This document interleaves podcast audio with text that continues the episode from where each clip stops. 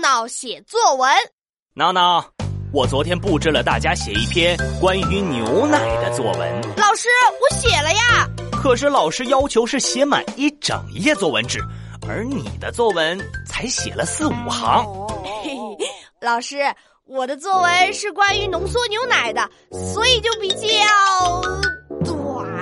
啊，闹闹，你的作文太浓缩了，所以我只好给你一个浓缩的分数，三分。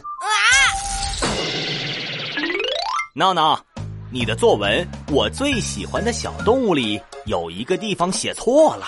老师哪里错了呀？呃，你的作文里写我家哈士奇生病了，已经好几天没有喵喵的叫了。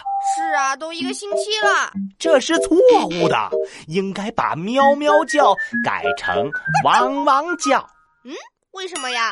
因为哈士奇是小狗，只会汪汪叫啊。可是老师，哈士奇是我家的猫，它的名字就叫哈士奇。啊，